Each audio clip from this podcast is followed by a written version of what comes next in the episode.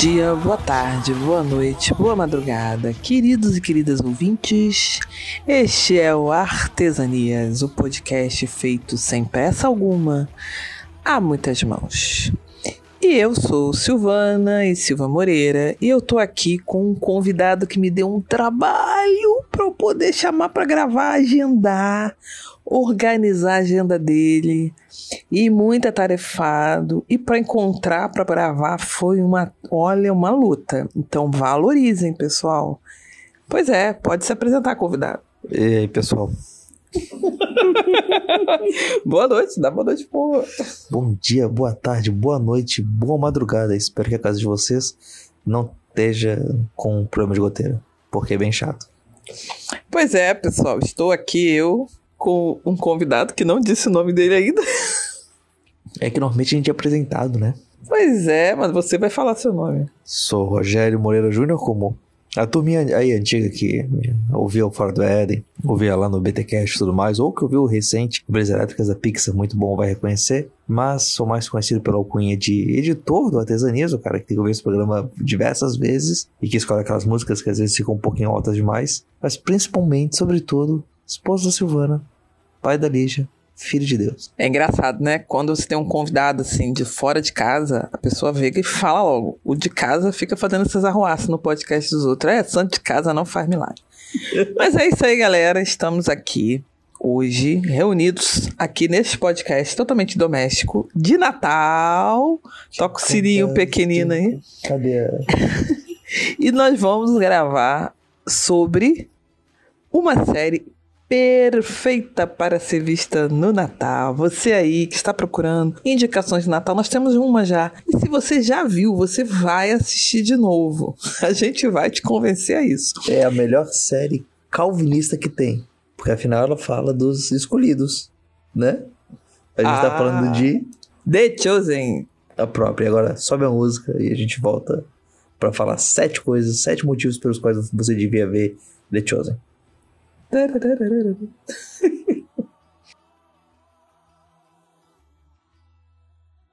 E é isso aí, ouvintes. É, nós vamos falar sobre sete coisas, sete questões, sete tópicos, sete motivos, sete razões que nós queremos dar para que você, ouvinte do Artesanias, ouvinte do Bibotalk, assista The Chosen, uma série que agora, em 2022, está disponível na Netflix. Vamos falar Netflix? Não, vamos falar não. Vou falar não, vamos, vamos. Tá na Netflix. Tá, tá na Netflix. É, é, pelo, é pelo reino de Deus, né? Provavelmente tá também no Play Plus, só que a gente nunca vai saber porque ninguém nunca acessa o Play Plus. Quero ver se alguém do Play Plus mandar um comentário pra gente. e assim, gente, muita gente que eu conheço não assistia The Chosen reclamando de acesso. E agora não existe mais desculpa, ela está disponível na Netflix. Eu, ao invés de fazer um dossiê explicando, falando de ficha técnica, nós optamos pelo seguinte formato, gente. Isso aqui é um bate-papo realmente casal. Imagina que nós estamos com vocês sentados numa mesa, jantando, e nós dois estamos tentando convencer você que ainda não viu The Chosen a assistir. Ou você que já viu a reassistir, mas com um outro olhar, tá certo? E também a indicar The Chosen para os outros. E vamos falar sete motivos pelos quais esta série é tão especial. E desde já quero deixar claro aqui que nós não estamos sendo patrocinados não, por ninguém. Não. Esse é, não é um podcast Roda Presa, não é um podcast Chapa Branca.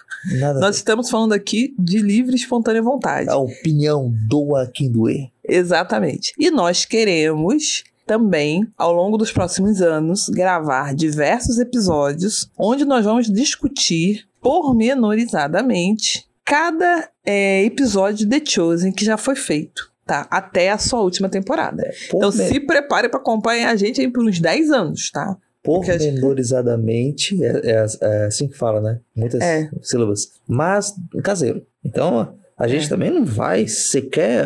A gente não vai pegar do hebraico, nada. Você não espere por isso, por favor. E a nossa ideia realmente é ter você ter aquele casal de amigos, o qual você quer bater um papo sobre uma série e você não consegue ter oportunidade de encontrar, pois você já encontrou. Nós estamos aqui para conversar com você sobre The Chosen. E se você não assistiu, não simpatiza, fica com a gente. Nós vamos te convencer sete razões para assistir The Chosen neste Natal. Bibo, esse programa é para você. Enfim, vamos lá. Número 1. Um, um, um, um.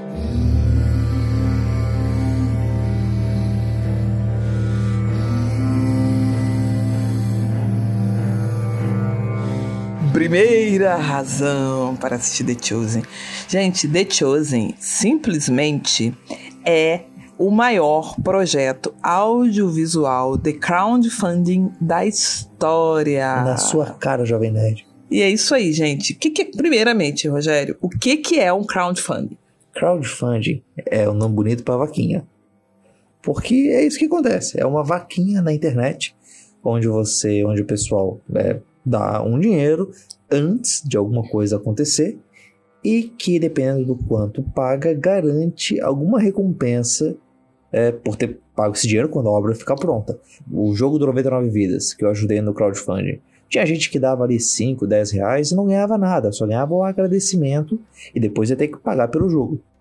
Outras vezes você paga por algo e mesmo quem não pagou nada consegue ter acesso àquilo, que é o caso do The Chosen. Então, é, crowdfunding é esse projeto de colaboração, né? No Brasil nós chamaríamos de vaquinha virtual, e em que você vai colaborar com alguma coisa, tendo ou não benefícios a respeito. Existem crowdfundings feitos para mil e uma coisas. O Rogério deu um exemplo, né? É muito usado para jogos e É, livros, obras de ficção. Até ali quem não entendeu a referência antes, mas eu falei, pega essa Jovem Nerd, mas pô, o Jovem Nerd ele fez o crowdfunding lá do, do RPG do, do Cthulhu, que foi um negócio que bateu recordes assim de, de quanto dinheiro conseguiu reunir para financiar os livros, quadrinho, um monte de coisa.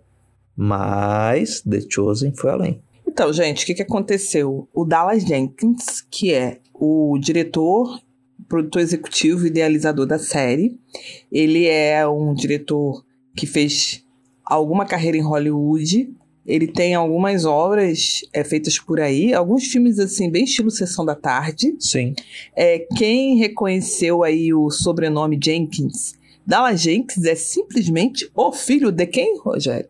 Peraí, eu tô tentando ler o nome do autor ali nos livros, mas eu não tô. Como é que é? Ele é o filho de Jerry Jenkins. Jerry Jenkins. E quem é Jerry Jenkins? Jerry Jenkins é o cara que escreveu a grande obra de ficção cristã, que é o Deixados para Trás, a série toda. Só que infelizmente ela tá errada. Tá, Rogério, deixa isso pra lá, isso é pra outro episódio. Então, gente, o Jerry Jenkins, ele foi o grande escritor de Deixados para Trás. E o filho dele, o Dallas Jenkins, é o grande ide- idealizador de The Chosen. O, o Dallas, ele era um diretor de Hollywood, ele já tinha feito algumas produções, inclusive de cunho cristão, mas ele estava numa fase, assim, de baixa na carreira. É, ele estava, digamos assim, numa crise existencial e profissional, e ele decidiu embarcar num novo projeto, em que ele falaria sobre a vida de Cristo. E aí ele decidiu é, fazer um projeto e apresentar para uma produtora independente. Ele não tinha grana, e aí decidiu fazer via crowdfunding. Ele decidiu, se uma produtora aceitasse, ele ia levantar o dinheiro na forma de vaquinha, tá? Igual a galera da sua igreja faz. E Exato. Deu certo. Enfim. E aí o que acontece? A série que foi lançada em 2017, ou seja, gente, quem tá pensando que The Chosen tá chegando agora, The Chosen, ela tem cinco anos já. Já vai pro seu sexto ano aí do projeto lançado. E a série, quando ela foi lançada em 2017, ela teve uma, uma primeira temporada com um orçamento de 10 milhões de dólares.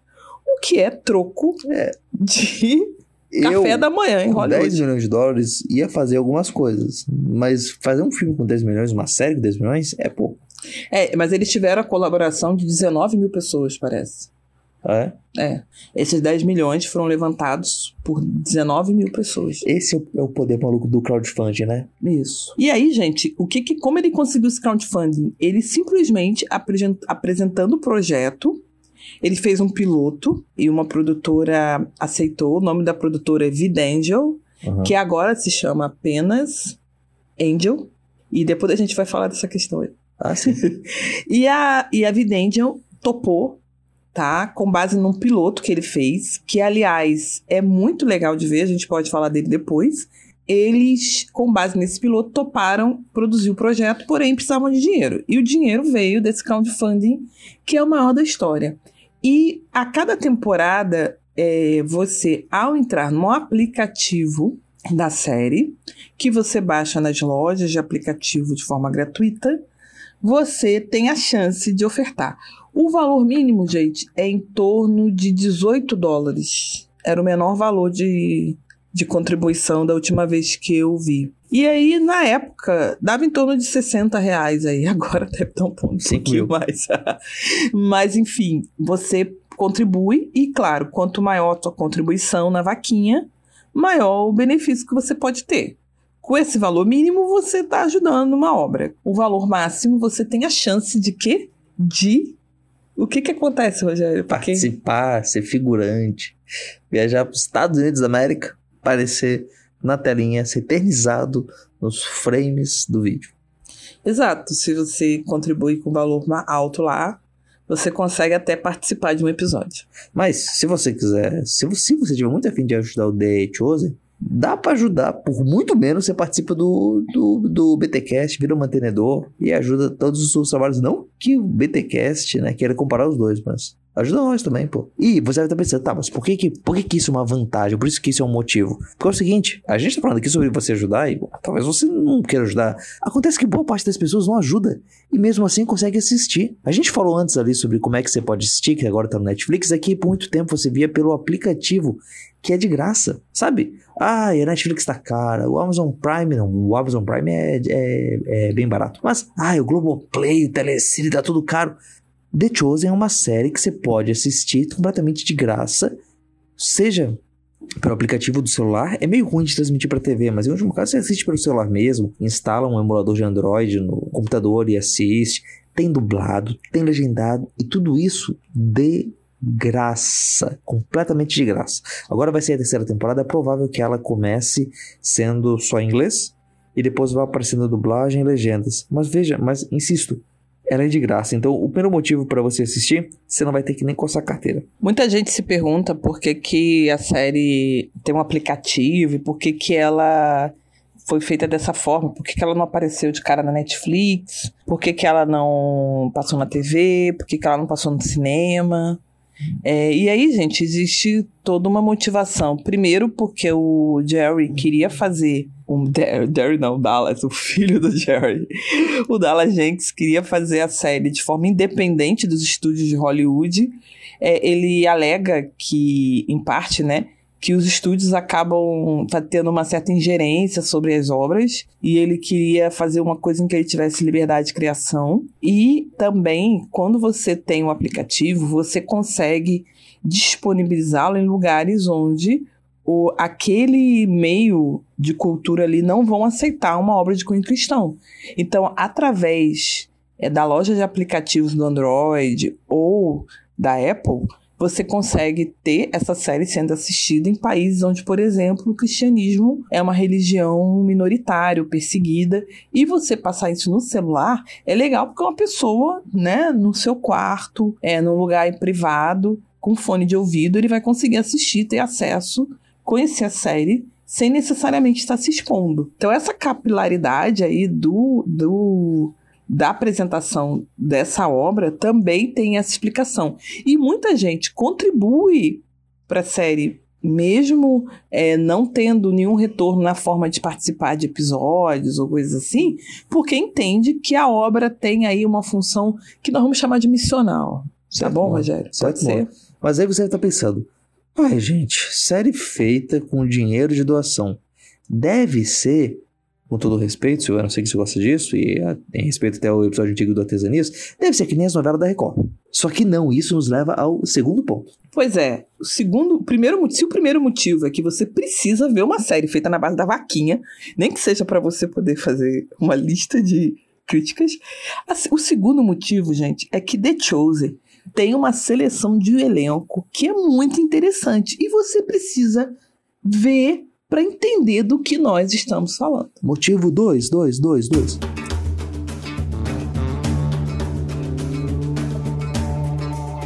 Então, a série ela tem um casting é, que não é o padrão. Eu sei que eu tô falando isso, já tem gente lembrando do Senhor dos Anéis pensando, ai, ai, olha só, as pessoas elas não podem fazer tudo, né, como sempre tem foi que lacrar. É, mas não é nada disso. A série, ela tem a- vários dos, dos atores da série, eles são de origem judaica. Inclusive o Pedro. Pedro é. Ele é judeu mesmo, ele é Não, israelita. ele é israelense, ele não é só Israelense. judeu. Ele é israelense, ele morava na Galileia. Ele fala hebraico. E isso dá pra série uma textura que é. é, com todo respeito, não é novela da Record. Não é gente que são, são claramente são atores. Calma né? aí, Rogério, vamos parar. Vamos ficar. Foi o vez, episódio a inteiro falando vez. em novela da Record, a gente vai ter problemas. Inclusive, aliás, um parênteses. A novela Jesus da Record, ela é bem melhor é, em diversas coisas, inclusive em figurino, do que as outras. Mas você volta lá e escuta o episódio da, do, do Artesania sobre novelas bíblicas da Record. Continuando, esse elenco, ele dá uma textura pra série que você... Parece que é mais real. Parece que as pessoas ali, elas de fato eram pessoas que viviam na época de Jesus. Entende? E além disso, é, a própria algumas escolhas no, no, no, no, elenco e no jeitão dos, dos atores tornam bem interessante ali, né? Tipo aquele ator que é manco. Pois é, eu, eu acho que o- uma coisa legal é que, respeitando seus limites, tá bom, gente? Eu não acho que The Chosen seja o ápice da diversidade. Isso eu quero deixar bem claro. É, não acho também que seja uma série feita com diversidade ele- lacrar. Eles não colocaram Jesus negro? Não. Pô, Mas considerando que é uma obra feita por cristãos assim, norte-americanos. Se Jesus não é negro, ele também não é loiro e de olhos azuis. É, pois é. Mas assim, considerando que é uma série feita nos Estados Unidos da América, conservador, né? Profundo, e que é uma série feita é, dentro dessa realidade, ela traz um grau de diversidade que destoa de outras obras. Então ela tem, por exemplo, personagens que expressam questões de deficiência. Então nós temos um ator que faz uma das personagens que é manco. E ele, é- e ele é deficiente físico na vida real. Ele não é um cara que tá fazendo papel de manco. Ele é um cara manco que tá fazendo papel de um discípulo manco. E tem toda uma questão que ele debate em algum episódio sobre assim, se ele deveria ou não pedir para Jesus curar ele. Você aí que é Porque um ele- discípulo meio manquinho na fé, você tá representado na série. Gente, olha que discussão maravilhosa. A dúvida dele é a seguinte: Jesus me chamou para ser discípulo. Ele sabia que eu era manco. Aí eu tô aqui seguindo ele. Eu tô manco. Se eu chamar ele, se eu pedir para ele me curar, ele vai achar que quer me, que eu quero ser que eu tô aqui só porque eu quero que ele me cure. E se eu fizer de conta que eu não que nada tá acontecendo e seguir ele manco, será que ele vai achar que eu não tenho fé suficiente para crer que ele pode me curar? E ele tá, tá discutindo isso. Assim, claro, essa discussão é- não é no final da série, tá bom, gente? É logo no início, assim, na segunda temporada. Mas essa discussão é maravilhosa. É maravilhosa. Eu não, nós não vamos falar quem é o discípulo manco. A pessoa vai ter que descobrir vendo a série. E Ou pesquisando no Google. e sim, e tem, assim, a, ma- uma- o melhor exemplo de diversidade é o Matheus. Uhum. O Matheus, ele. Isso é muito maneiro. Aliás, é, a gente vai falar um pouco disso depois, mas uma, uma, uma, uma coisa muito interessante da série é que ela, aliás, The Chosen é, não é, é uma referência aos eleitos antes da criação do mundo, ou a Jesus, que é o escolhido, mas é uma referência aos discípulos, porque a série gira em torno dos discípulos, ela consegue dar cara para cada um dos discípulos. Querido ouvinte, eu sei que para você também é difícil ler as listas dos discípulos e separar eles entre si. Pedro a gente sabe quem é, João a gente sabe quem é, Mateus, Judas, Tiago, André, o resto é um É monte de resto. nomezinho. E a série ela consegue dar uma cara para cada um. E no caso de Mateus, a cara que eles dão é a cara de que Mateus é uma pessoa com autismo. É. É uma pessoa Vamos, vamos ser politicamente corretos, com TEA. com TEA. É uma Hum, pessoa É um neurotípico. e que a habilidade que, que a função que exerce de publicano, e o publicano é o boleto humano, é porque ele tem a capacidade de fazer contas que tá ligado a essa condição dele. Na época em que ele vivia, poder fazer contas é, e ser uma pessoa extremamente metódica desde a infância, fazia com que ele muito cedo fosse coaptado para trabalhar E os romanos pegaram ele para trabalhar com conta lá na coletoria, até que ele vira um publicano. E essa é a história do Mateus. E o, e o, o Taras, como é que é? Paras Patel, que é o. O Mateus. O Mateus. O, o, ator que faz o. ator que faz o Mateus, ele, ele é um cara também que ele tem uma ascendência indiana, né? Então ele, ele não é um cara caucasiano. Sim, sim. E, sim, e sim. A, vários dos discípulos na série, eles não têm aquela cara caucasiana loira, né? Então, o Pedro é um israelense que tem pele morena. Muitos lá dentro de, dos Estados Unidos ou numa Europa bem branca vão dizer que ele, que ele não é branco, ele é negro, sei lá. Porque ele tem uma, aquela pele morena, assim, com aquele cabelo liso. E vários outros atores não são caucasianos. Não. Tem aquela atriz também que faz a amiga do Tomé, que é a, a como é que fala? A crush do Tomé, lembra? Ah, sim. Que é uma sim, morena lindíssima. Então, assim, eles têm uma característica, assim, É, de um pessoal é. que não é caucasiano. Isso é muito legal. Não. E assim, gente, eu tô falando aqui. Tudo bem. Ah, mas é, calma. Eu tô dizendo assim, considerando a origem da série, ela traz uma diversidade que é interessante para o universo em que a gente vive hoje. E ela é um grande avanço em relação a uma dramaturgia cristã mais diversa. A- Principalmente porque ela trata muito a questão da deficiência dentro desse elenco. Os atores, gente, eles falam com sotaque. Eles falam com sotaque assim. Oriente Se Médio, você puder, é veja fantástico. em inglês, porque não é, porque é um inglês com sotaquezinho, é, é muito maneiro. É, eles tentam dar um sotaque pra, pra série. Eles não falam com sotaque americano, né? Não falam com sotaque texano. É bem interessante. Mas o que, que a gente tem sobre falar de, de diversidade de talento? E eles são, gente, atores talentosos. São atores muito bons. A Elizabeth Tabes, que faz a Maria Madalena. A atriz que faz Maria, mãe de Jesus. É Poxa. fantástica. Aliás, na série, José, pai de Jesus, é negro. Negro é? de dread. Ele tem dread no cabelo. Isso no episódio é, do Natal lá, porque né, nos outros episódios José não, não é só do Natal, não. Tem um flashback também. de Ah, tem? É. Hum, Ah, tá não vendo? É. não E assim, então, então tem, gente, muita coisa legal acontecendo em The Chosen em relação à diversidade do elenco. Ah, podemos avançar mais? Podemos. Mas The Chosen já traz um presente maravilhoso, considerando que é uma série que tem cinco anos, que é pré-George Floyd, que é pré um monte de coisa que a gente tem por aí.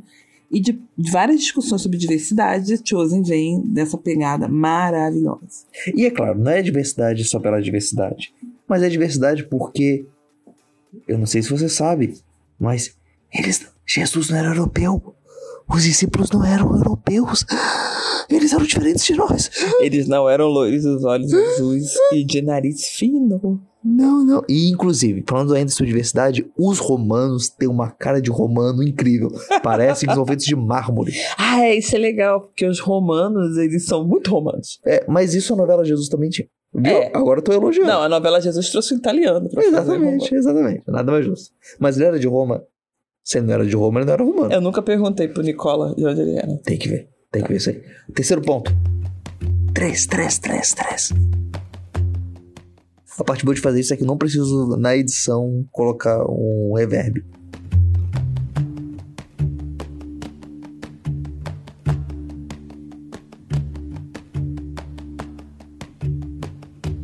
Terceiro motivo pra você assistir The Chosen é sua simplicidade.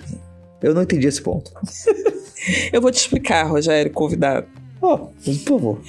The Chosen é uma série que o foco dela não está em produzir cenários suntuosos, grandes experiências visuais, de grandes efeitos de CGI, grandes materiais gráficos. Ela quer pegar você pela emoção.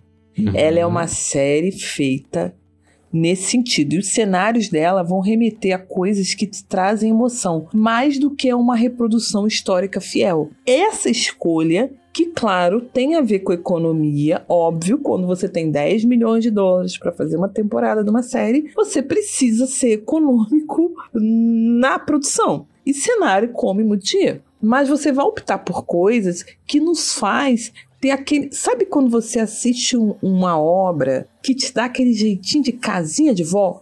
de comida da mamãe no, no almoço de domingo, The Chosen é essa série. E, em parte, isso acontece por causa do cenário. Então, eles têm, por exemplo, alguns episódios em que é, à noite eles optam por usar velas, velas de parafina. Ora, nós sabemos que não existiam velas de parafina no primeiro século. Você sabia disso, Rogério? Sim, todos nós sabemos. Você sabia também, né, ouvinte? pois é, nós não temos vela de parafina. Mas dentro daquele episódio, do que está sendo conversado, uma vela lembra muito assim: é, Natal, é, festas religiosas, lembra muito prece, lembra muito vida cristã. E isso acaba trazendo uma emoção para você que é diferente. Então, são escolhas que têm parte a questão da economia, mas tem a ver também com uma contextualização. Então, os cenários de Chosen não necessariamente trazem uma reprodução histórica fiel da, é, da época do primeiro século, mas tendem a produzir em você alguma emoção de identificação. Mas assim também, só para deixar claro, não vai esperando que é que nem as. Eu não, não posso mais fazer piada com isso. Mas não vai pensando que é que nem uma produção barata. Certo? Não é.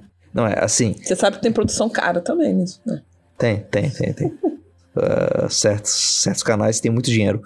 Mas não é uma, uma produção barata. Não é uma coisa de plástico. Não é mesmo. Não é mesmo. Entende? É simples, mas de bom gosto. Isso. Agora, é uma preocupação. se eles não economizaram, se eles, se eles deram uma economizada é, nessa parte do cenário, uma coisa que eles não economizaram no roteiro, que nos leva pro, pro, pro ponto 4, 4, 4, 4, 4, 4, 4. Quarto motivo para você assistir The Chosen neste Natal: a força do roteiro. Gente, eu só digo uma coisa para vocês episódio das crianças. é muito fofo, né? Da poxa vida. Esse episódio se chama Jesus e as Crianças. E assim, e isso é, é, é, já é legal esse episódio porque é o seguinte: principalmente na primeira temporada, a série ela não vai se preocupar tanto em contar histórias da Bíblia ou até em uh, fazer um, aquela série em que um, onde um episódio encaixa no outro. Os primeiros quatro episódios, se não me engano, eles são contos contos ali em que envolvem Jesus e os discípulos. E esse episódio da, das crianças é uma história onde Jesus interage com crianças. Não é aquele episódio da Bíblia em que Jesus, as crianças vêm até Jesus e os discípulos não querem que chegue perto. É uma história que não está na Bíblia. Então você fica, ai meu Deus do céu, eles estão inventando coisas. Sim, sim, eles estão inventando coisas, mas, mas, mas eles estão adaptando coisas. E eles estão pegando o cenário lá e eles estão criando histórias em cima. Então eles dão falas para Jesus que não estão na Bíblia.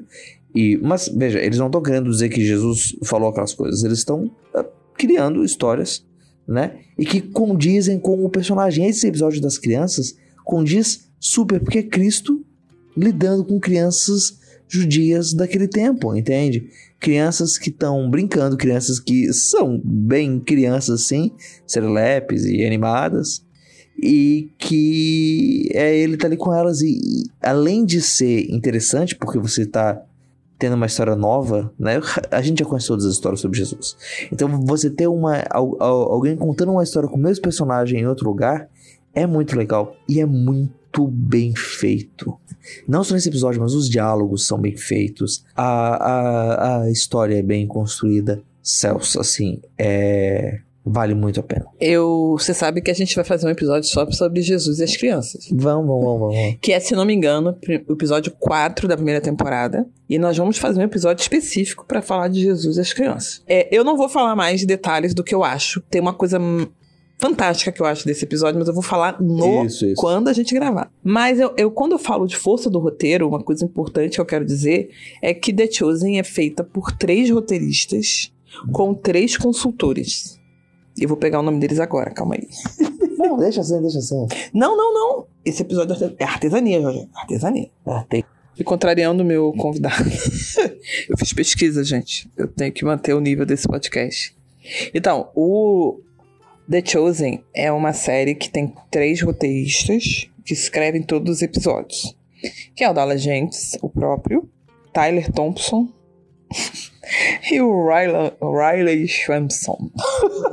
Vários nomes americanos. É, é Ryan Swanson e Tyler Thompson. São os dois. Os, os dois roteiristas auxiliares são Parece esses. verídico. E aí, gente, todos os episódios são escritos pelos três roteiristas, auxiliados por três consultores.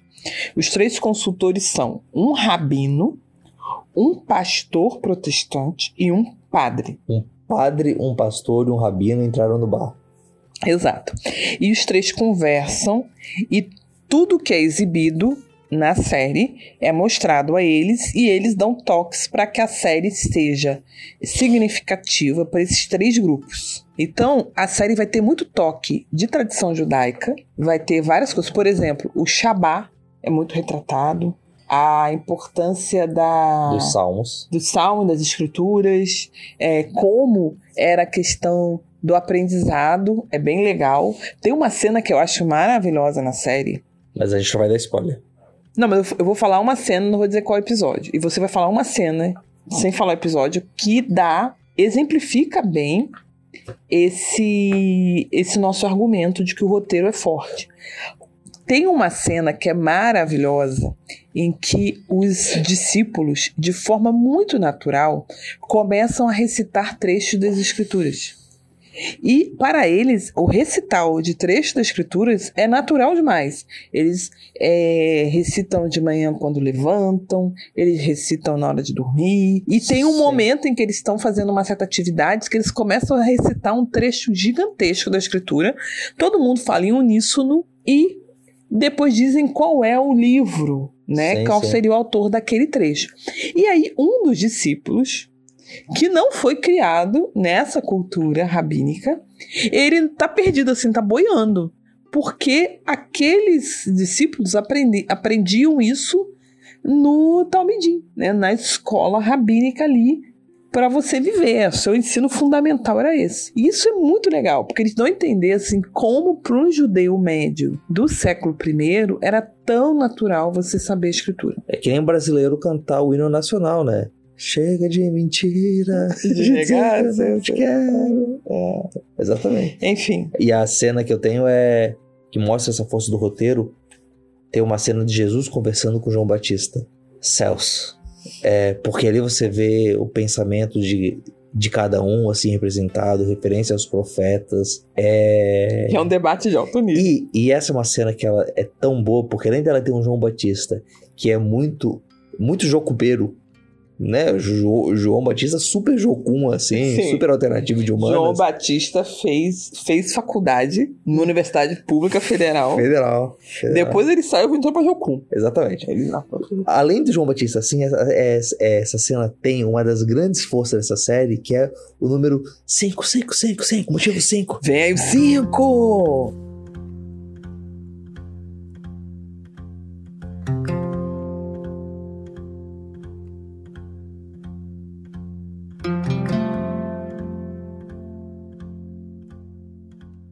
Que é o melhor Jesus já visto numa obra do audiovisual. Quando eu falo audiovisual, eu lembro do choque de cultura.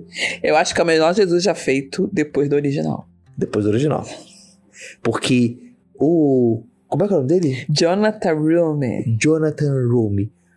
O cara, ele é demais. Ele, caramba, ele não só tem esse jeitão judeu e esse jeitão Jesus que é. Você olha pra ele e você fala Jesus, só que não, não daquele jeito é, europeuzão, assim, né? Clássico e, e- e de plástico. Ele é melhor que o Jim Caviezel. Ele é mais humano, acho, que o Jim Caviezel. O Jim Caviezel parece uma pintura. Então, eu gosto muito de Jim Caviezel como, como Jesus em Paixão de Cristo. Não quer... Gente, quem sou eu pra criticar Jim Caviezel, né? Pelo amor de Deus. Mas olha só, o que eu quero deixar bem claro assim. O Jim Caviezel, ele é o Jesus da visão do Mel Gibson, que é um Jesus assim, que sorri, que brinca com a mãe dele, Que né? Tem aquela cena da cadeira. Ele, digamos que ele é um precursor do Jesus de Jonathan Rumi. Isso. Que é o Jesus Pleno. povo. Que é o Jesus Pleno. que dança no casamento. Que é o Jesus que é amigo de criança. Que é o Jesus que, é, que tem bom humor, mas que quando precisa também é, é, é duro, que é o Jesus que se aproxima com misericórdia das, das pessoas, né? Ah, de certo modo, aquele papo de Jesus e John Wayne, né? Esse Jesus da série não é John Wayne. Então, o Jesus de Jonathan Rumi, ele é um Jesus muito você falou a palavra, ele é um Jesus humano. Porque o Jesus que é retratado no, nas obras audiovisuais, ele é um Jesus muito com a cabeça na nuvem, assim. É um Jesus que parece que ele não tá aqui pisando com alienígena, a gente. Alienígena, É, parece que ele, ele desceu daquele jeito, prontinho, e ele simplesmente tá aqui com a gente por um tempo. O Jesus de The Chosen, ele ele faz uma piada com a mãe dele, né? É maravilhoso. Não, ou, ou então ele, ele dorme. Ele fica cansado. Ele come. É, É, tem, tem uma cena que a gente não vou dizer quando, né, na série aparece, em que Jesus ele chega simplesmente exaurido de forças. E você quando olha aquilo, você fala assim: caramba, Jesus está morto.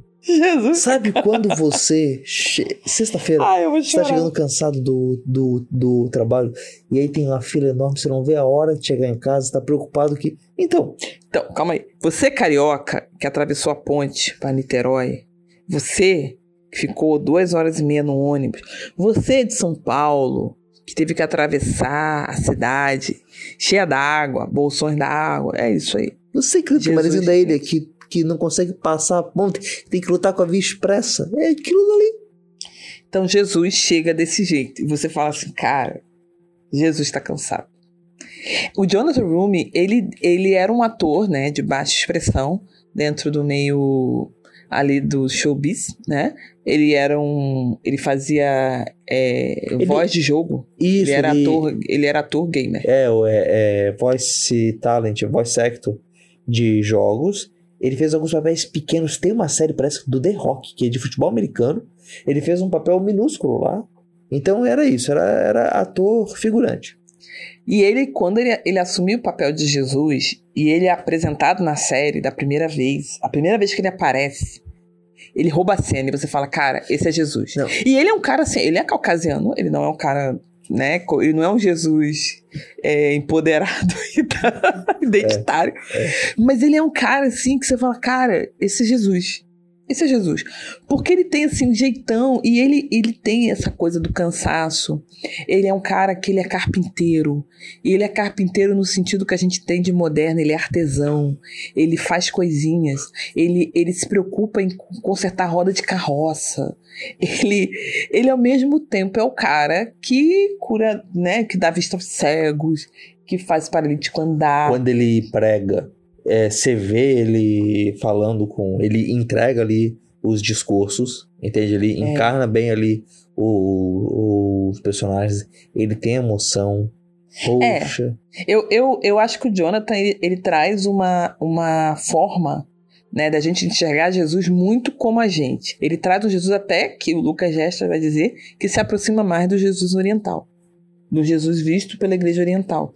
É, e eu acho que aí entra muito essa visão multifacetada dos consultores e dos roteiristas, porque eles Sim. não entregam o Jesus ocidental clássico das obras. Aquele Jesus que parece que tá voando assim, e de repente ele vê alguém um leproso e, ah, é, vou curar ele. É, porque a gente. É, o jeito dos evangelistas escreverem é diferente do jeito moderno. E às vezes a gente pode confundir esse jeito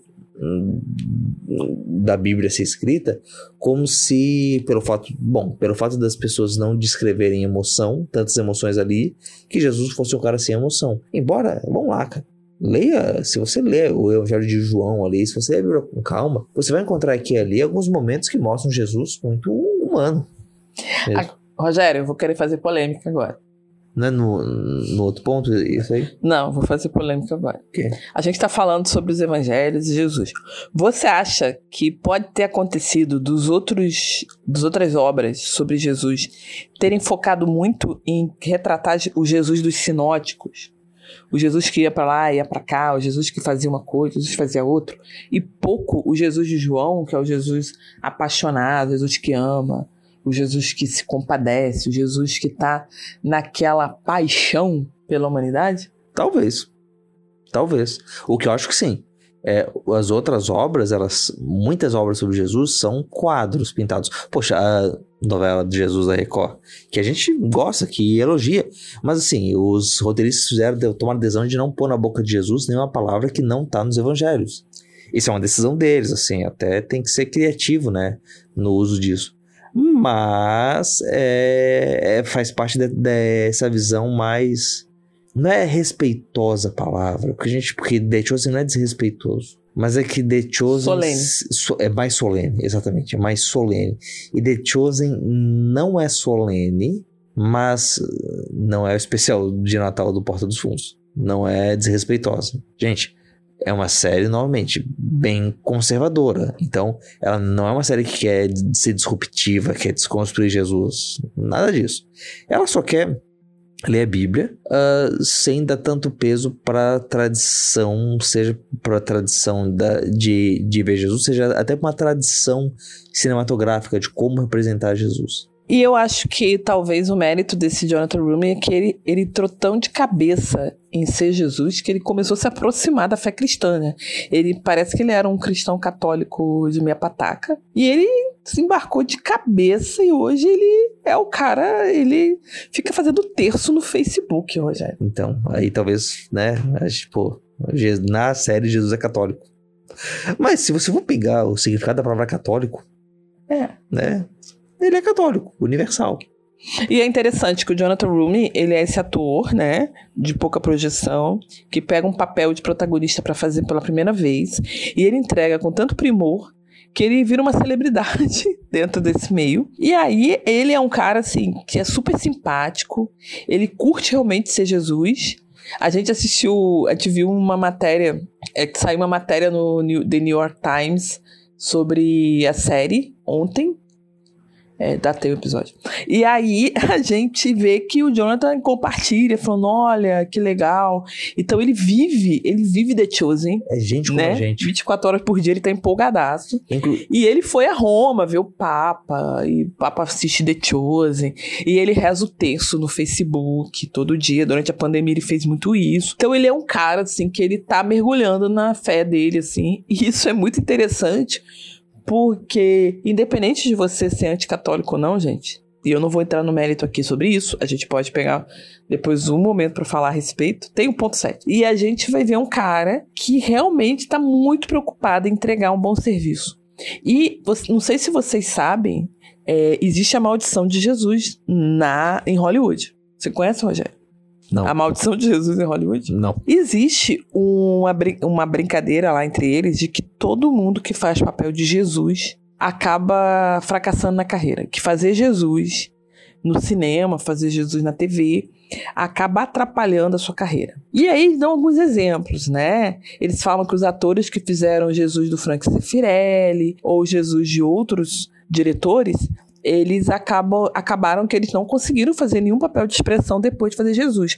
O próprio Jim Caviezel, depois que ele fez Jesus Mel Gibson. Mel Gibson no filme Paixão de Cristo, ele, que era um ator em ascensão, não conseguiu emplacar nenhum outro papel de expressão. Embora eu ame o Jim Caviezel como Lucas de Nossa. Paulo Apóstolo de Cristo, é, ele, assim, não é um filme de expressão, né? E você vai ter ele depois fazendo um papel de um detetive e tudo mais, mas ele acaba sendo um cara que ficou muito marcado pelo papel de Jesus Mel Gibson, né? E ele Sim. precisa ser salvo pelo quê, Rogério? Por outro filme de Jesus Mel Gibson. Exatamente, exatamente. Por isso, o Mel Gibson tá fazendo um novo filme de Jesus só pra salvar a carreira do Jim Caviezel. Isso que é amizade. É, depois a gente pode fazer um crossover de The Chosen com Mel Gibson e Paixão de Cristo 2, mas É. enfim. O que eu quero dizer é que o Jonathan Rumi tá arriscando muito e ele decidiu que essas sete temporadas de The Chosen vão valer a pena. Embora ele tá fazendo outro filme já. Que é aquele filme sobre o Jesus Movement. Aquele movimento. Ah, é, queria Jesus no filme. Não, ele é só um cara que é, é, é tipo Jesus, assim. É, poxa, né? É, pois é, o Jonathan Rumi, ele tá fazendo um outro filme, é verdade, que é sobre um... Um, um É um- movimento de música e, cult- e contra a cultura cristã nos anos 60, 70 nos Estados Unidos. Tem um podcast Irmãos.com com o grande Ricardo Alexandre, que é sobre esse movimento. Vale a pena você ouvir se quiser saber mais. É o Jesus Movement. Mas eu acho que uma coisa que muito maneira sobre esse Jesus é que, né, a gente falou assim sobre ele é, não seguir a tradição cinematográfica, mas esse é o primeiro Jesus que eu vejo na teledramaturgia, outra expressão do choque de cultura, que é judeu. E uhum. com isso a gente chega no sexto ponto, que é a série respeita a história de um jeito muito interessante. Ponto 6, ponto 6, ponto 6. 6, 6, 6, Não, não, não pode falar 3 vezes 6. 6, 6.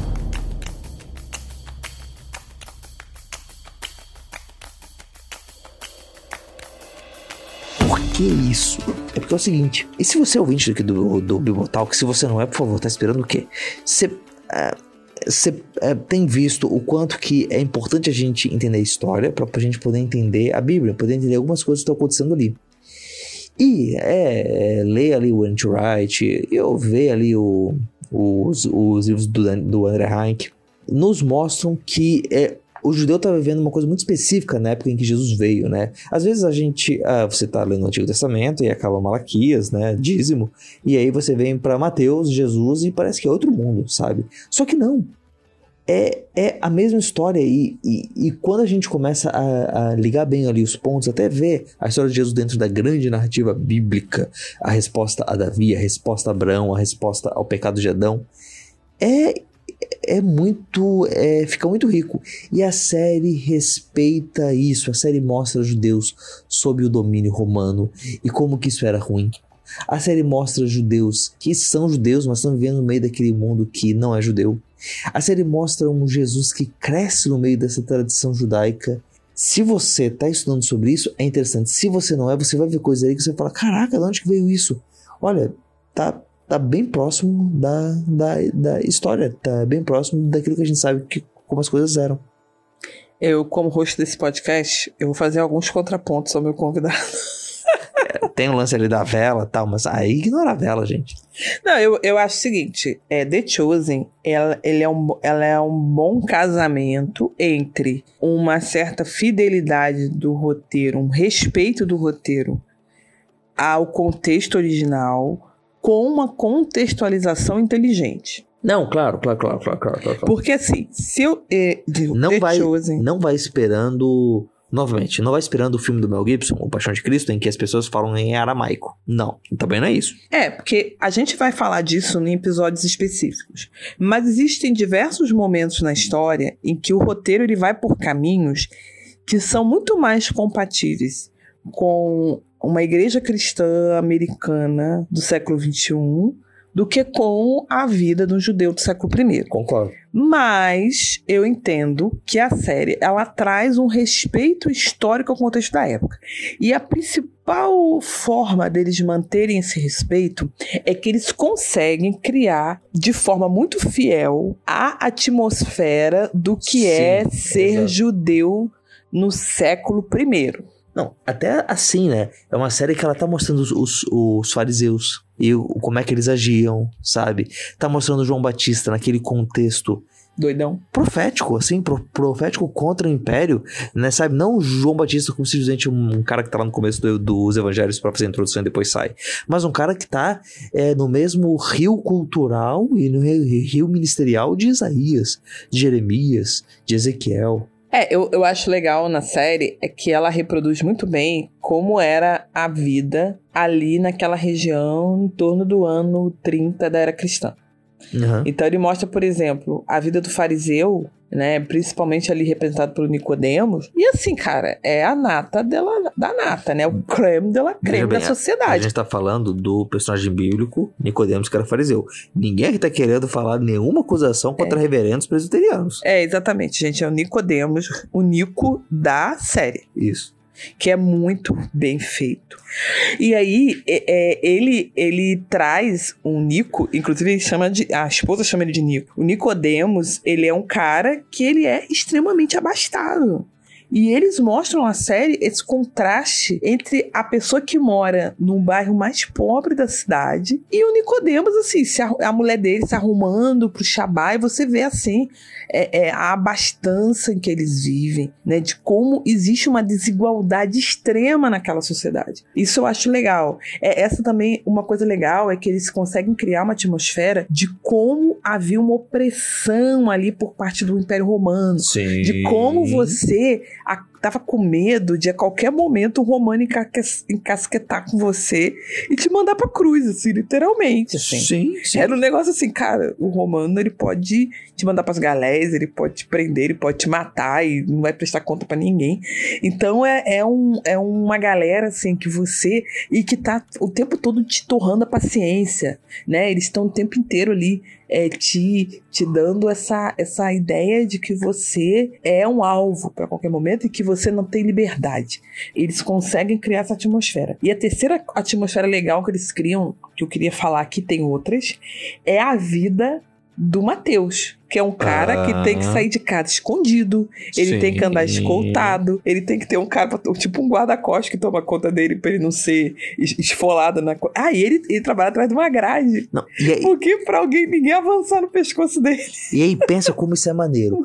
Porque a muito custo a gente tira ali dos evangelhos que, ai, Mateus era publicano e o outro era zelote, aí Jesus reuniu pessoas diferentes. Na série, eles vão, dentro desse contexto, mostrar o zelote. Isso, Rogério Rogério, o Zelote, Rogério. A vida do Zelote, Rogério. A vida do Zelote. e o Mateus e eles brigando entre si. E, aliás, todo mundo brigando com o Matheus, porque, como eu falei, o publicano é o boleto humano. Esse cara aí me cobrou um monte de dinheiro, não gosto de olhar pra cara ah, dele. é, e o, o Matheus meio que sofre um bullying, né? Ele é, é quase que então, isolado no grupo. Muita gente vai se identificar com situações de trabalho vendo essa série. Exatamente, você aí que é perseguido no seu trabalho porque você tem que fiscalizar os outros, Matheus tá ali para te mostrar. Ou você tem um passado que te condena? Pode ser também. Matheus tá ali para você olhar para ele e falar, pô, esse aí sou eu. É. E, né, dentro de se, é, e se todos esses motivos que a gente trouxe até agora, todos esses seis motivos que a gente está trazendo, tentando te convencer, não foram suficientes, a gente vai apelar pro motivo mais certeiro, baixo, vulgar que existe para você assistir alguma coisa. Qual que é, Silvana? Sete. Sete, sete, sete, sete, sete, sete, sete.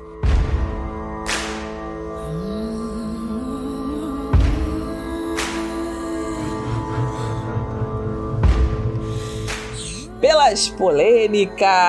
Polêmicas. Pelas fofocas. Aí, ó. Deixa eu contar um negocinho aqui, ó. Gente, The Chosen é uma série que tem uma tem muita polêmica acontecendo, tem muita notícia de bastidor e toda hora tá pipocando alguma coisa. Não polêmicas do tipo de ator ficando maluco, não é nada disso. É polêmica de crente. É, polêmica de crente. Enfim, para de polemizar com política e vem polemizar com coisa de crente de novo.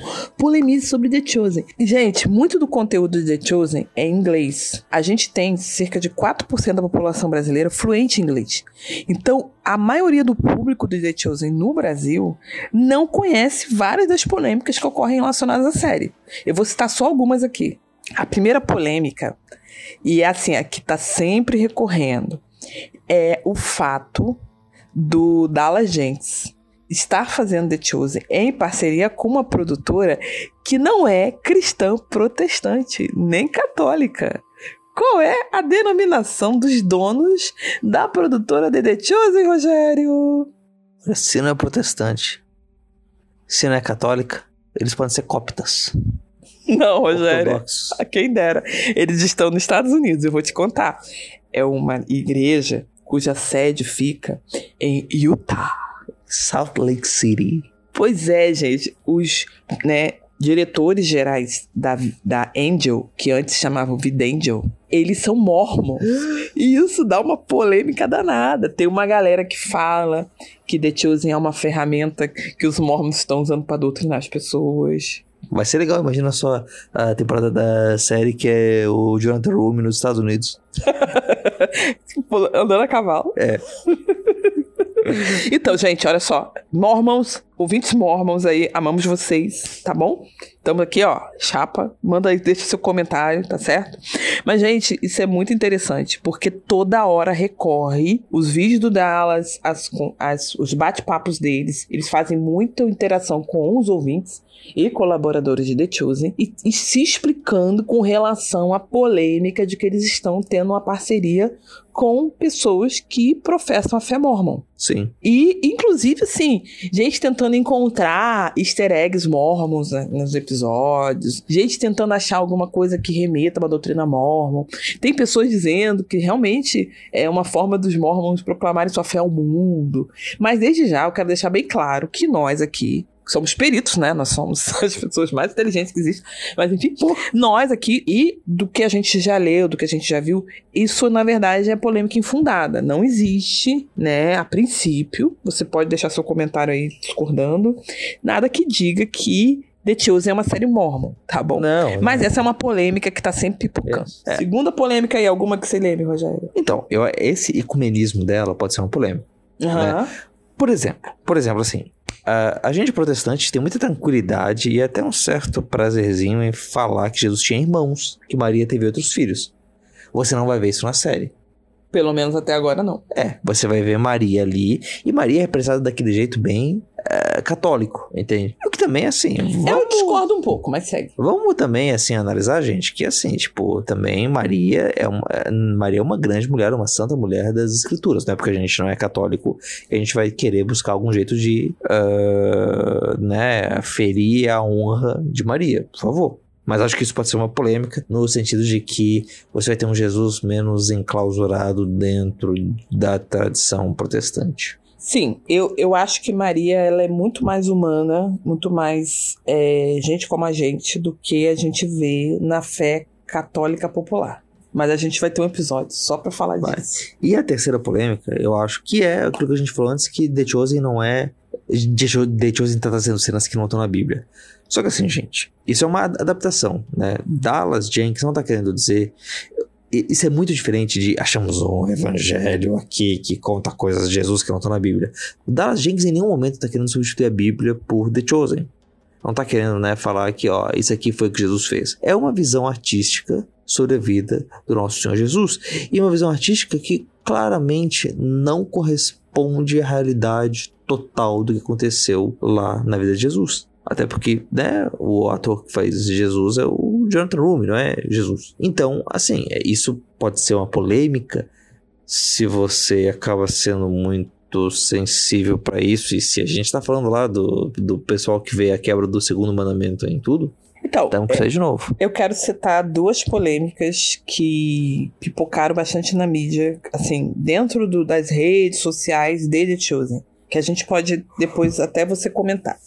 É, uma dessas polêmicas, é, você já começou a falar, que é sobre Chosen ser uma livre adaptação. Então, com isso, é, às vezes, Jesus vai falar coisas que algumas pessoas, dependendo da sua corrente religiosa, não concordam com ela. Com elas, né? É, Jesus pode falar frases, coisas que podem soar de forma ruidosa no ouvido de alguns, em algum momento. E isso, vira e mexe, gera polêmica. E aí entra num, num, detalhe que, como The Chosen é uma série feita com vaquinha, né, com crowdfunding, as pessoas que contribuem no crowdfunding se sentem um pouco donas da série. E muitos dos contribuintes, por se sentirem donas da série, eles querem ver a sua visão de Jesus na série. Uhum. Só que The Chosen, ela desde o início se propôs a ser uma série onde Jesus é contado conforme a visão dos seus discípulos. Então, na série, eles vão tentar mostrar muito como os discípulos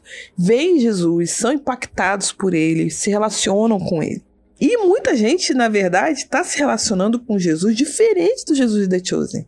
Por exemplo, um Jesus mais solene, um Jesus que não falaria certas coisas, um Jesus que não se relacionaria com certas pessoas, um Jesus que não falaria certas coisas dentro de certas situações. E aí elas se chocam com Jesus da visão do Dallas Gentes. Né? Sim, sim. Você não vai, você apesar de você contribuir, você não vai comandar esse Jesus para que ele seja do jeito que você quer. Agora eu quero trazer a segunda polêmica e aí você comenta que tem a ver com isso. Nessa série tem o arco da Maria Madalena, que foi também uma grande polêmica na série. A Maria Madalena, que é interpretada pela Elizabeth Taves, que é uma atriz maravilhosa. Eu não consigo pensar em Maria Madalena mais sem, sem pensar nela, embora eu lembre muito da Maria Madalena da novela Jesus da Record. e elas têm algumas diferenças entre elas bem marcantes, mas o cerne da história é muito parecido. E a Maria Madalena, que é o fio condutor da história da série até o momento, ela é o modelo discípulo. E tem uma situação no arco da Maria Madalena que deixou uma galera pistola com Dallas Jenkins. Gente falando que não é mais assistir a série, que tava maluco, que é a questão do pecado e perdão. De você, como um seguidor de Jesus, ainda ser capaz de pecar. Isso deixou uma galera maluca. E muita gente, assim, falando que não ia mais colaborar, que ia processar a série, querer o dinheiro de volta.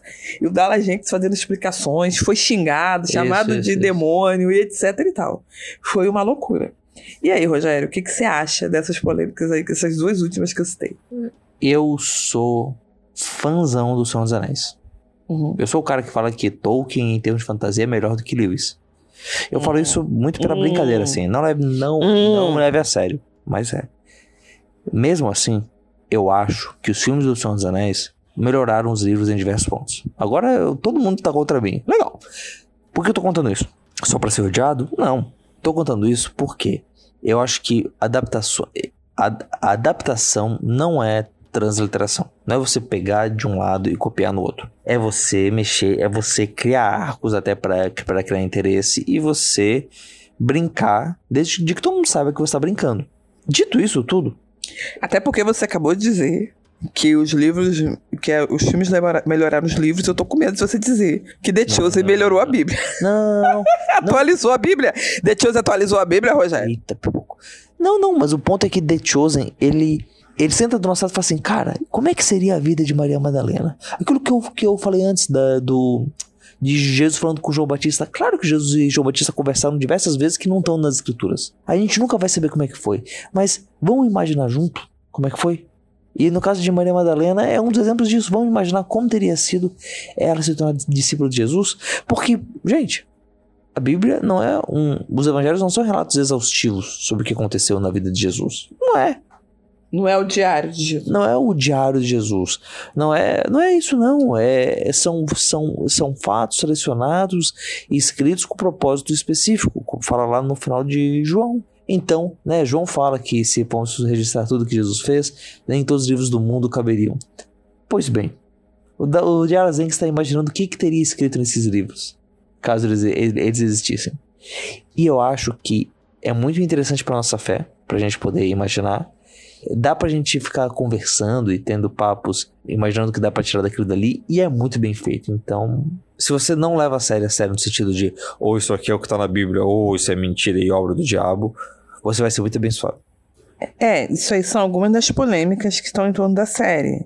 Eu acho que é legal porque as pessoas às vezes entram para assistir uma série audiovisual achando que ela é um trabalho missionário de cristãos que estão trabalhando de graça, né? Igual o teatrinho da igreja, com o objetivo de evangelizar. Quando na verdade é uma produção que tem seu objetivo econômico, tá pagando salário para quem tá trabalhando lá, tá sustentando pessoas, né? A gravação da segunda temporada que eu acompanhei bastante, que foi feita durante a pandemia, você tinha vídeos de como estava sendo feita, né? Eles foram para um local que tinha uma cidade cenográfica que lembrava lá a Jerusalém no primeiro século.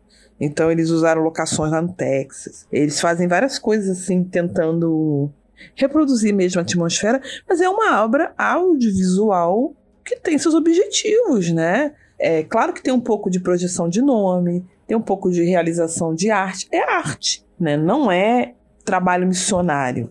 Embora o Dallas Jenkins deixe bem claro que ele entende que o trabalho dele está edificando pessoas. Não, e, e, o Dallas Jenkins é uma pessoa sujeita a falhas, erros. Sim, né? sim, sim, Ele e os outros a gente dois também não, não tá dizendo que é uma série perfeita, mas é muito boa.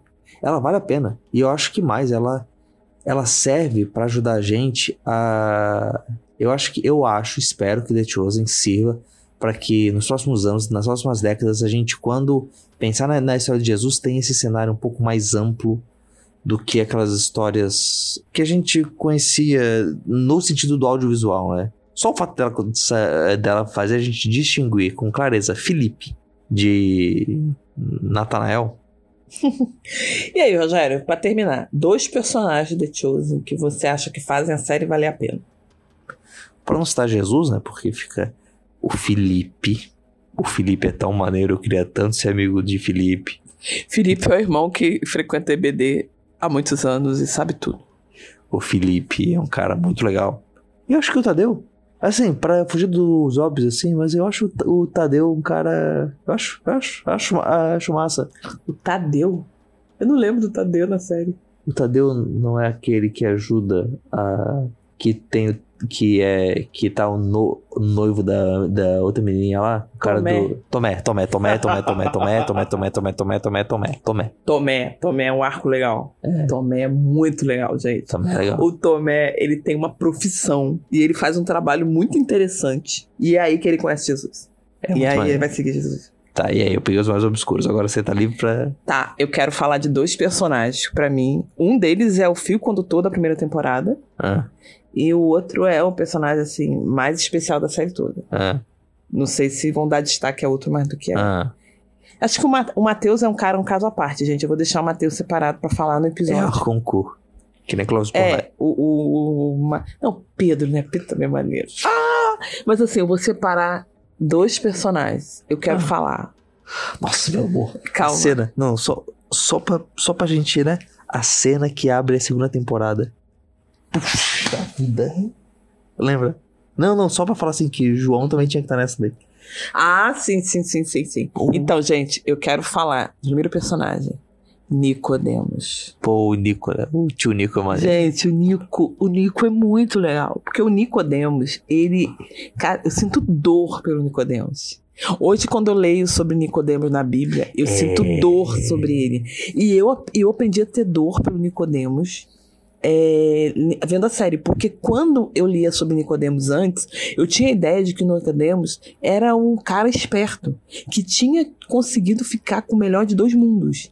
Hoje eu vejo que o Nicodemos ele foi um covarde e que talvez Isso aquele foi- momento dele no final da vida em que ele tá com José de Arimateia é um momento em que ele talvez esteja buscando redenção ou aplacando culpa diante de tudo que, po que pode que pode ter rolado anteriormente. Então assim, a cena de João 3 retratada na série é fabulosa. Então, o Nicodemos é um personagem muito legal. O ator faz muito bem. Faz. E ele é esse cara que é respeitado, que é Um inteligente. lugar de respeito. E ele passa por uma experiência. E essa experiência faz ele repensar a fé dele. E daí ele tem um encontro com Jesus e, e tem vários desdobramentos. Ele é um personagem maravilhoso. E, caraca, eu tenho dúvidas sobre a segunda personagem que eu vou citar. Você falou de, de Tomé e você falou de quem? Felipe. Felipe. Felipe é um personagem Não, muito assim, legal. Felipe. Falaram Felipe assim. Que mano é Felipe? Nem tem discípulo chamado Felipe. Tinha. então, gente, eu quero falar. Eu, eu tô muito na dúvida sobre a segunda personagem, tá? Eu acho Segue assim. teu coração. Não, eu acho que Maria Madalena é especial demais. Mas Maria Madalena vai ter um episódio pra falar só dela. Vai. Tem um outro personagem que é o Mateus, que tem um arco maravilhoso. Mas eu quero falar de Pedro. Ah, o Pedro. Porque o Pedro, ele é, ao mesmo tempo, alguém que te leva a ter tensão, ele é alívio cômico.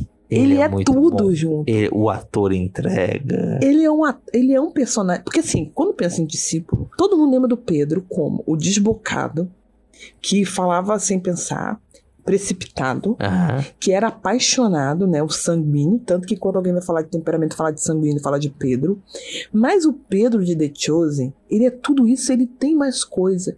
Ele é o cara que tá na fronteira, ele tá em cima do muro entre o ser um judeu correto e ser o maior dos pilantras.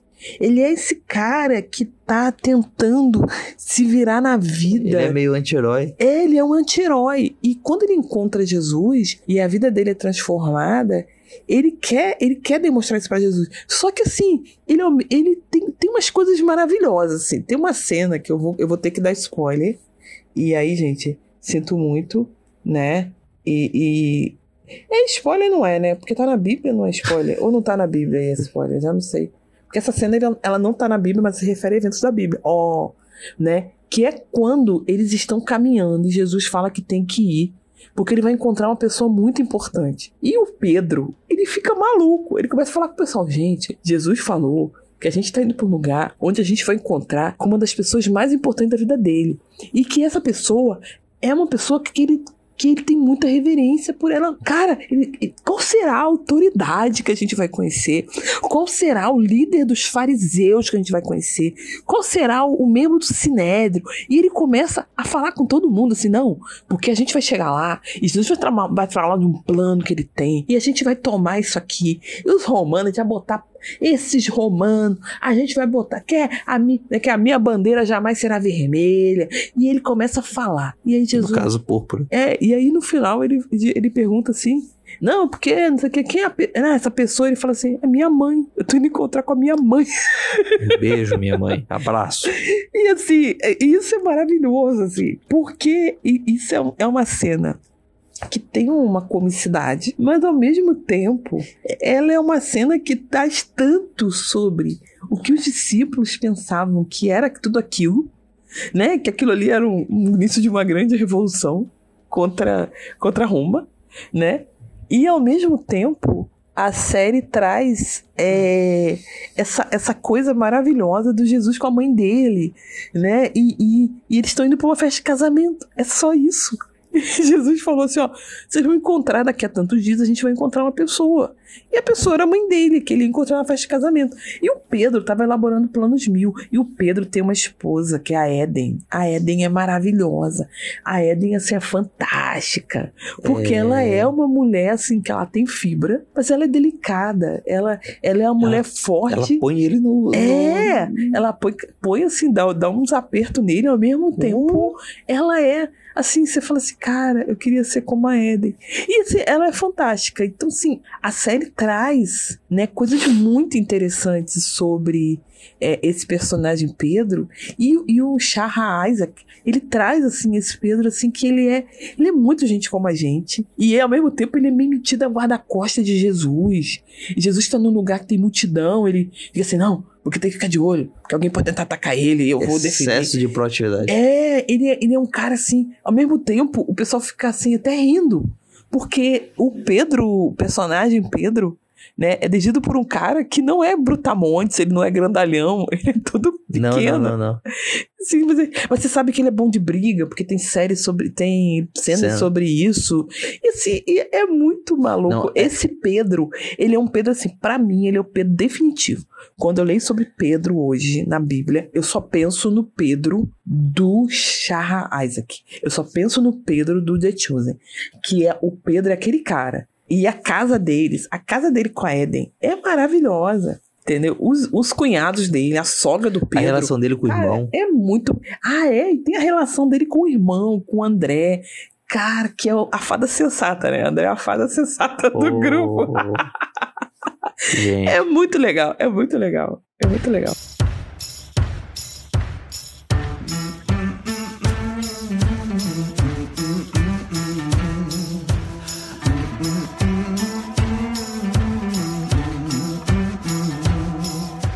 Então, são sete motivos. Eu realmente, a gente realmente espera que vocês tenham sentido animados, tenham gostado do papo. E a série é bem melhor que o papo. Então aproveitem, aproveita que já tá em vários serviços de streaming a primeira temporada. A segunda você baixa o aplicativo consegue assistir também. E vale a pena, né? Nesse advento, lembrar de como Jesus se tornou homem, se tornou humano, caminhou entre nós. E acho que vai servir para você pensar nisso, conversar com sua família sobre isso e poder ter o subsídio para ouvir os próximos episódios das artesanias que foram sobre esse assunto, que não vai ser o próximo, mas vai ter alguns próximos, se Deus quiser e assim o permitir. Pois é, pessoal, esse episódio aqui é uma introdução a The Chosen. A gente falou de algumas coisas, de alguns temas técnicos é, em cima da nossa impressão sobre a série. É, nós teremos aí alguns episódios regulares aí da, da temporada. E nós queremos aí nos intervalos entre uma temporada e outra lançar episódios sobre cada, cada temática ali de cada episódio de cada temporada de The Chosen. Vocês vão aguardar aí o que vai acontecer. A terceira temporada de The Chosen vai estrear agora em dezembro. Nos Estados Unidos ela vai ser exibida em algumas salas de cinema. Então quem está aí nos States fique atento. E no Brasil ela deve chegar aí, primeiramente é com legendas em inglês, depois legenda em português, por fim dublada. Mas quem ainda não assistiu ou quem já viu pode é, assistir as primeiras temporadas lançadas, seja no aplicativo no, que tem para nas lojas.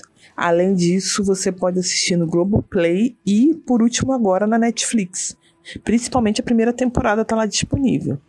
Eu sugiro que você, se não viu, veja. Se você viu, reveja. E compartilhe com seus amigos tanto esse episódio quanto os links para ver a série. Se você está tentando convencer aquela pessoa há muito tempo a ver The Chosen e ela não teve vontade ainda, mostre esse episódio para ela. Fala com ela, olha, você ouve aqui para ver se te anima, porque pelo menos uma dessas sete razões a pessoa pode ter para assistir. E se a gente gasta tempo, né, assistindo tanta coisa aí que às vezes não tem cosmovisão cristã de fundo, não fala sobre Cristo, é só para entretenimento vazio, às vezes nem edifica. Então, reservar aí, gente, seus 50 minutinhos por semana para assistir The Chosen vai ser muito legal. Exatamente. Quer fazer mais alguma consideração, convidado Rogério? Não, host, Silvana. Então é isso, pessoal. Nós estamos agora querendo desejar a vocês um feliz Natal, um excelente ano novo aí, 2023 chegando. Tô, tô colocando sininhos tocando. e, gente, aproveite esse Natal, sente com seus queridos, né? Converse sobre o Evangelho, converse sobre o Advento, converse sobre Jesus. E eu quero ver, gente, seu comentário, crítica, participação aqui com a gente. Fale o que você achou do episódio. Se você quiser discordar de alguma coisa, fique à vontade. Se você quer concordar e adicionar algo, fique à vontade também. Você pode fazer isso comentando no post do episódio. Você pode entrar no nosso grupo do Artesanias no Telegram, cujo link está aqui nesta postagem. Você pode entrar no nosso Instagram, que é o arroba artesaniaspodcast, e também deixar o seu comentário. A arroba do Instagram também está linkada aqui no post do episódio. E nós queremos ouvir o que você pensou disso, tá certo? É Nos vemos na próxima. Até 2023. Tchau, tchau. Tchau, tchau.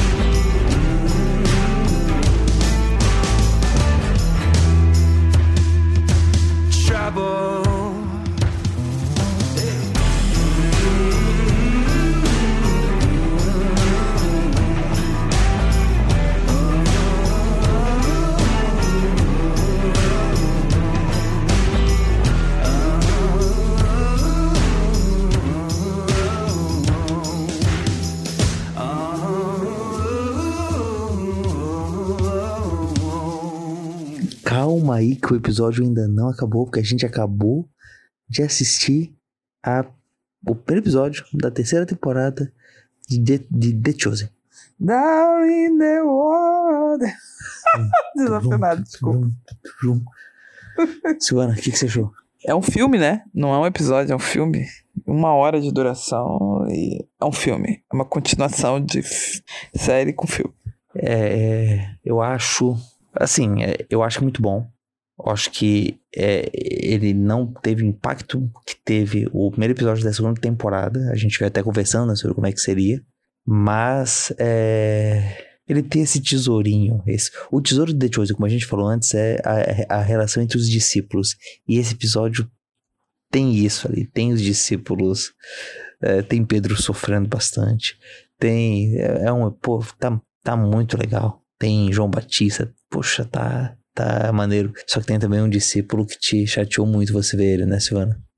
Então, eu quero, eu quero discordar de você, Rogério. Eu acho que ele não trouxe o impacto da segunda temporada em termos de linguagem de produção. O segundo episódio, o primeiro episódio da segunda temporada, ele trouxe algumas ideias de roteiro, de produção que são interessantes. Mas em termos de enredo, eu gostei muito do episódio. Acho que o episódio está muito legal, porque a série está amadurecendo. Nós temos sete temporadas previstas, essa é a terceira. A série tem que partir para a maturidade. E nós estamos no Sermão do Monte. É muito cedo no Mistério de Jesus. E a coisa tem que amadurecer. Eles estão apresentando aquela pausa, aquele respiro antes do mergulho. Então, para mim, o episódio está nesse sentido muito bom. Gente, eu tô com muita raiva do Dallas Jenks, de todos os produtores do The Chosen. Eu quero deixar aqui meu desagravo. Que droga colocar um Judas Iscariotes fofo, né? Ele é a coisa fofinha, ele é o cara que você chama pra sua casa pra passar o final de ano. Menino, E eu tô muito revoltada É. com isso. Sabe que Dele ele ser um órfão fofo. Eu tô com muita raiva, porque a minha vontade é pegar esse cara e ser amiga desse cara. E eu tô Hum. muito assim, pô, que droga. Eu já tô sentindo que eu vou chorar quando o morrer. Eu tô É. muito com muita raiva. Eu tô doida pra ver o Judas fazer uma maldade. Eu quero ver o Judas roubar alguma coisa. Eu quero ver o Judas falar algo impróprio. Eu quero ver o Judas ser ganancioso. Eu quero ver o Judas fazer alguma sacanagem. Porque do jeito que o Judas tá, eu tô ficando muito chateada, que eu já tô sentindo que eu vou chorar com a morte dele. É. E tipo, e, isso é muito legal, porque é uma subversão. São. The Chosen é não, cheio Judas não disso. pode ser fofo, Rogério. A gente malhava o Judas todo ano. Mas é. Como assim quer acabar com isso? Desculpa, gente, eu sei, eu sei, eu sei. Mas é uma subversão porque o caminho natural é você já ir preparando o Judas, um cara antipático e chato desde o começo. Tanto que, na, aliás, a gente tá dando um pouco de spoiler já. É, é isso aí. Mas vai ter Judas. E quando você conhece o Judas, você até acha que o outro cara pode ser o Judas, porque ele tem um amigo que é um pouco mais malandro, assim. Mas ele é o cara, é um menino de olho brilhante. Ele tem olho brilhante. Não, tá muito sacanagem. O Judas é fofo, o Judas tem família, droga. Judas tem mãe, uma maneira. irmã. É, família sim, tô falando, ele não tem, ele não é casado, mas ele tem familiar, ele tem parentes, ele tem empatia, ele tem história, ele tem background, ele cuida da plantinha da mãe dele. Ah, é um saco, gente. Eu tô com muita raiva. Tô com muita raiva. Enfim, você que tá aí ouvindo, que não assistiu The Chosen ainda, descubra Judas em The Chosen. É, cara, só fica aqui o, o disclaimer. A série tá sendo lançada agora, tem dois episódios liberados e não tem ainda legenda em português. Então, é, se você tá querendo treinar inglês, tá querendo achar uma oportunidade para treinar inglês, seja bem-vindo, pega ali o, o episódio com legenda em inglês e vai. Agora, é, se não é o caso, espera um pouco, que logo a gente consegue ter legenda e depois ter a dublagem. Então, agora eu vou dar uma dica. Eu acho que como The Chosen é o tipo de série que você quer assistir 30 vezes cada episódio, você pode assistir episódios todo ano. Eu acho legal para quem tem interesse ver a série mesmo que sem entender todos os diálogos. Eu acho legal. Eu não tenho um inglês assim, um listening tão bom para ouvir, ouvir mesmo com legenda, entender tudo. Eu acho legal porque você tem um panorama geral e mesmo que você não seja bom no inglês, eu acho que é uma série legal para treinar inglês. Pensa nessa ideia de treinar o inglês. E depois quando sair legenda em português, você assiste de novo. Quando for dublado, você assiste novo. Eu acho legal essa ideia. Agora, realmente, eu acho que essa terceira temporada vem mostrando um amadurecimento, assim. E Jonathan Rumi tá, assim, voando, voando baixo. Tá Tá. maravilhoso no papel. Tá. Ele, é, ele é o Jesus definitivo. Exceto- Desculpa, Gibson. Desculpa de camisa. Ai, droga. Ele, ele é o Jesus de- defi- definitivo, exceto pelo original, é claro. É, isso. Quero deixar bem claro que o original continua sendo original. Então é isso, pessoal. Voltamos em breve com mais episódios desse, dessa subsérie de artesanias, o The Chosen. Um abraço. 2023. Tamo aí com The Chosen. Esperem.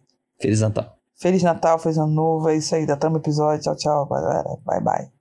Este podcast foi editado por Bibotalk Produções.